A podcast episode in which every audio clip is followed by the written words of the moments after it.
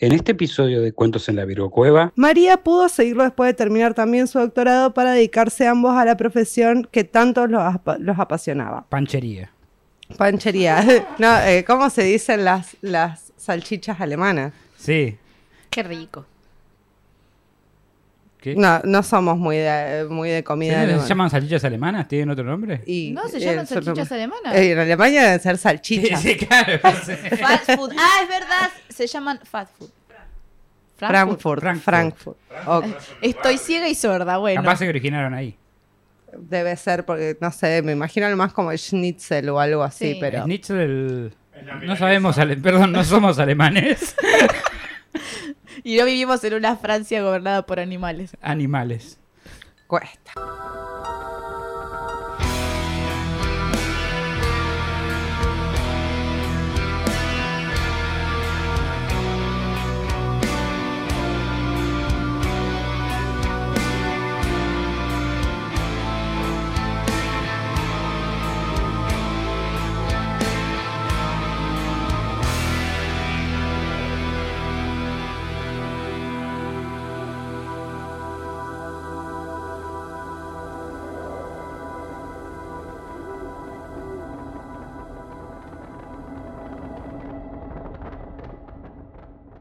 Las puertitas de la Virgo Cueva abrieron una vez más. Bienvenidos a Cuentitos en la Virgo Cueva. En este segmento hablaremos de mini relatos o mini historias que merecen ser contadas. Pequeñas historias para gente con menos tiempo. ¿Cómo andan? ¿Cómo anda señorita Mandy Potter que me acompaña aquí a mi derecha? ¿Por qué la cara de felicidad? Es tu izquierda. me Es parece, que los ¿eh? extrañé. ¡Volvió la Marimar! Mar, es tu izquierda, me parece. Todavía no te presentaron, vos cállate. no, mentira. No, sí, con esta escribo. Ah, verdad, a mi verdad, tenés tu Siempre tengo problemas con eso, pero no. A mi, a, a- a mi No le derecha eches Mandy, a mi izquierda Cris, Claro. que ya se va a presentar, pero ah, enos aquí un poco. Eh, ¿Cómo anda, Mari? ¿Cómo andan todos en sus casas? Díganme bien, Mandy, mal, Mandy. Del Del, orto, orto, Mandy. Mandy. ¿Cómo anda usted, Mar? Yo excelente, empecé el año muy bien, por suerte, eh. Qué bueno. y la verdad que los extrañaba contenta de volver. Vos, Cristian Frío, ¿qué tal? Todo muy bien, acá tomando jugo de manzana. Excelente. Me encanta. On, on the rocks. On the rocks. Apple Juice and the Rocks. Bueno, ¿están listos entonces para, para otra de esas maravillosas historias más pequeñas, a veces un poco más esperanzadoras? Vamos a irnos un poco más a un tema más. Sí, capitán, estoy listo. Bien, hoy les traigo la historia de Julian Koepke, que es una zoóloga y bibliotecaria nacida en Lima, Perú, que es un apellido bastante particular para una peruana, ¿no? ¿Cómo es? Koepke. Cop- cuepque. Kopki. Yo voy a decir Kopki, que igual no voy a repetir muchas veces el apellido, pero así lo leo en mi cabeza. Así ¿Primer que- nombre? sí. Julián, también le decían Juliana. Julián. Obviamente. Eh, Julián, la Juliana. la La Juliana Juliana. en Perú. La Me Tini parece Posterno justo. Vila. Es un buen nombre eh, para varios idiomas, digamos. Me parece que es, es justo. Porque va con muchos idiomas. Puede ser Juliana. Juliana también, claro que sí. Se, po- se podía mudar, pero bueno. Claro. Tiene, tiene una historia. Juliana tiene una, una historia Y una valijita. Y la valijita la perdió, ya te vas a enterar cómo. La doctora Juliana Zoóloga. Crea tu propio look. ¿Quién querés ser hoy? Jugá, divertite y maquillate. Crea tu propio look. Bien. Jul- Juliana se hizo famosa. Es que dijo Julián y me sonó a Juliana. tipo, de la publicidad, perdón. Eh, Juliana doctora y Juliana veterinaria eran grandes valijitas. Lo eran. Bien, se hizo muy famosa en los 70 al ser la única sobreviviente del vuelo 508 de Lanza el 24 de diciembre de 1971. Sus padres, María y Hans Wilhelm, ambos alemanes, se conocieron siendo estudiantes en Kiel. La posguerra no era sencilla para un biólogo doctorado, por lo que Hans buscó la manera de llegar a ocupar una plaza de trabajo en su área en Perú, donde podría dedicarse al estudio de una gran biodiversidad con mucho que descubrir. Esa llegada a América le llevaría más de un año y medio de travesía, ya que luego de la Segunda Guerra Mundial era muy difícil que pueda transitar Europa siendo alemán.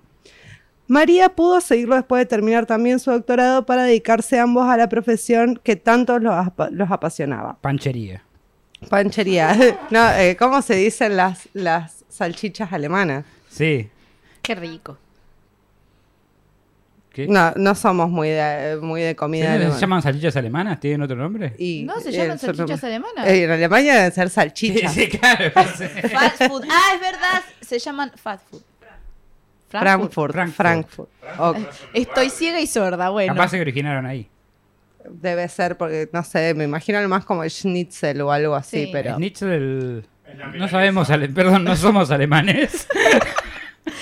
Y no vivimos en una Francia gobernada por animales. Animales.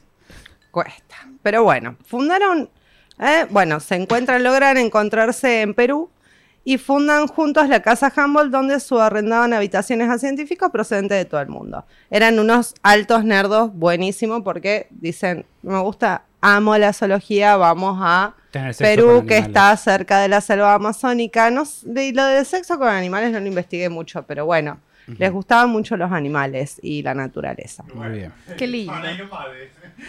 Y Ana, Ah, un paso de Ay. cometer un delito. Mati dice, estaban ahí nomás.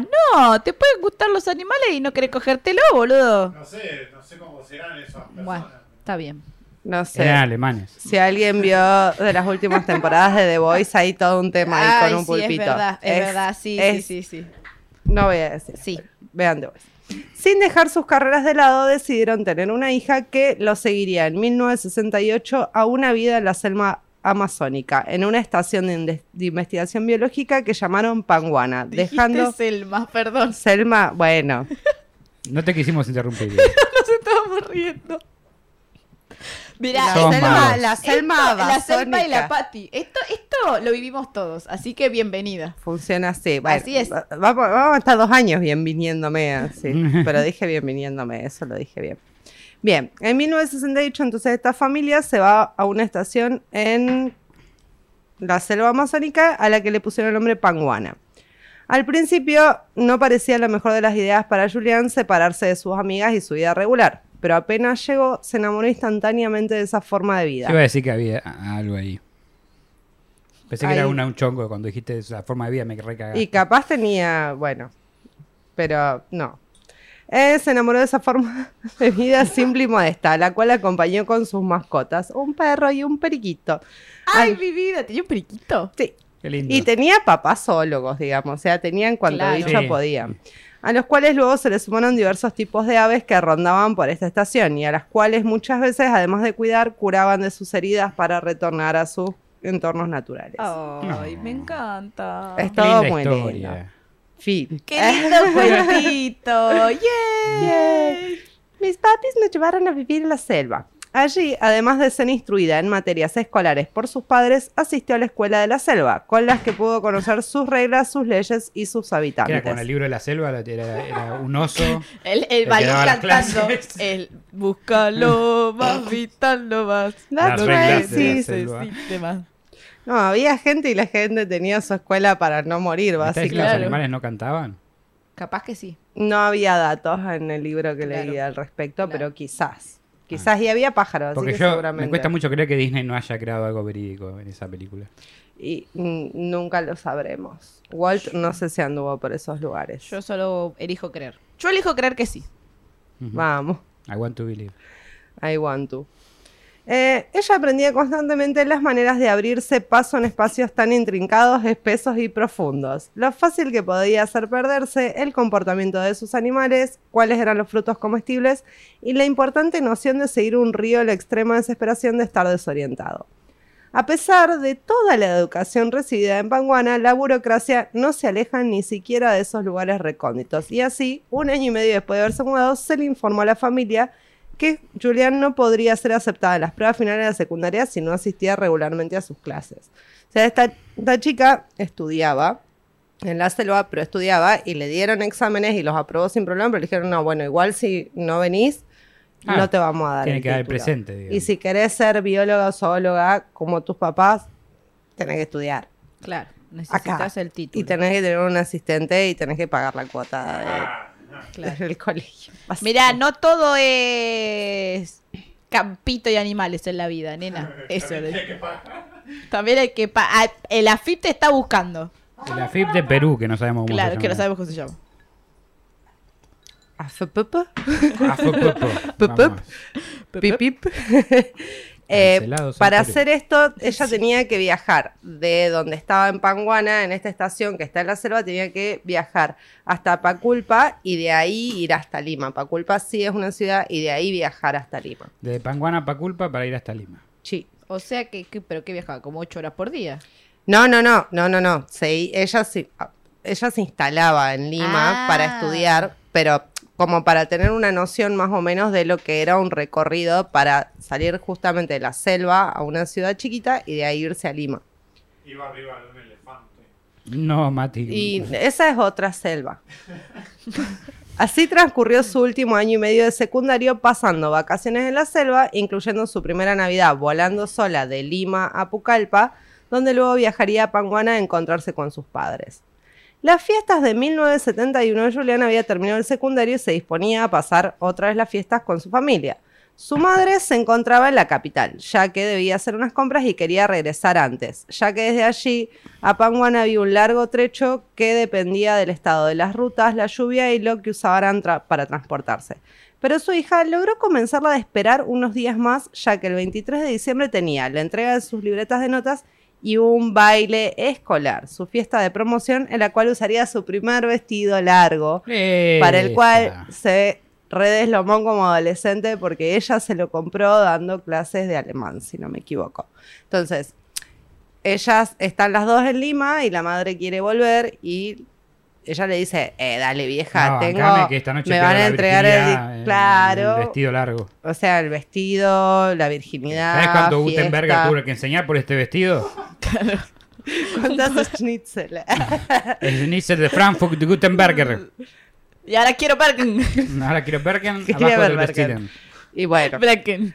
Eso hizo que dijeran, bueno, está Bueno, bien, viajamos hija. el 24. María intentó conseguir, María es la madre, María intentó conseguir lugares en De algún Jesús. vuelo del- y también, También de, de Jesús, de pero- Julián. Pero este, claro. Mierda, que. Es que tenía un apellido propio, pero era muy, comple- era muy complicado.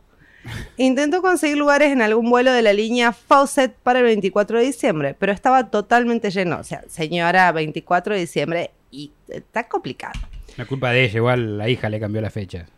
Eh, Sí, le dijo eso a la del mostrador y la del mostrador le dijo, "Mm, Me chupo un huevo, señora. Mamita, feliz Navidad, chau. sí, eso ahora que me explicaste eso, se acaban de O sea, desocupar sí, dos sí. lugares. Hay una gente que dijo, como, como pasó mi por Angelito 2, que le dejaron un asiento a la señora. Ah, no, la llevaron en un, en un micro. Bueno, Sí. había lugares en el. Sí. Ah, bueno, bien ahí. Ah, es verdad, que va con los Sí. No, bomberos. Eran una Eh, banda. Ah. o algo así, una banda. Una banda, era una Casi, banda. casi, ¿eh? Es que Una la mezclé orquesta, con algo los así ¿eh? Reyes era. Una orquesta, Magos, sí. boludo, que- Sí, claro. Eran una banda, y ella sí, eran un montón. No, que eran literal una banda. Ah. Sí, sí, me acuerdo, ahí me acordé. Eh, la única compañía que también volaba aquel día era Lanza. Compañía que ya había perdido dos aviones en Porque accidentes. se Compañías lanzaban. que te lanzan. Acá claro. en Perú se decía, lanza se lanza de panza. O sea, si ya la empresa, tierno. la empresa tiene un Imagínate dicho, los pilotos eran todos kamikazes ya. y- o sea, eran todos japoneses. Sí.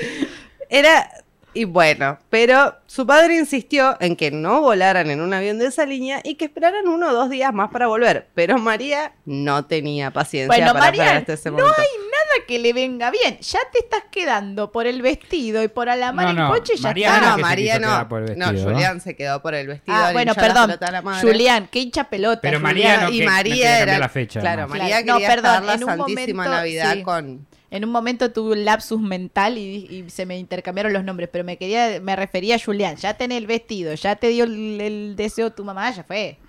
Bueno, María, que no tenía paciencia, ¿qué dijo? Bah, no se van a caer todos los aviones No de todos. lanza. Mm, qué este mal que pinta esto. Los pasajes que compraron eran para el vuelo que quedaba en el último avión que tenía la impresa en funcionamiento. O sea, este era el último avión que tenía lanza.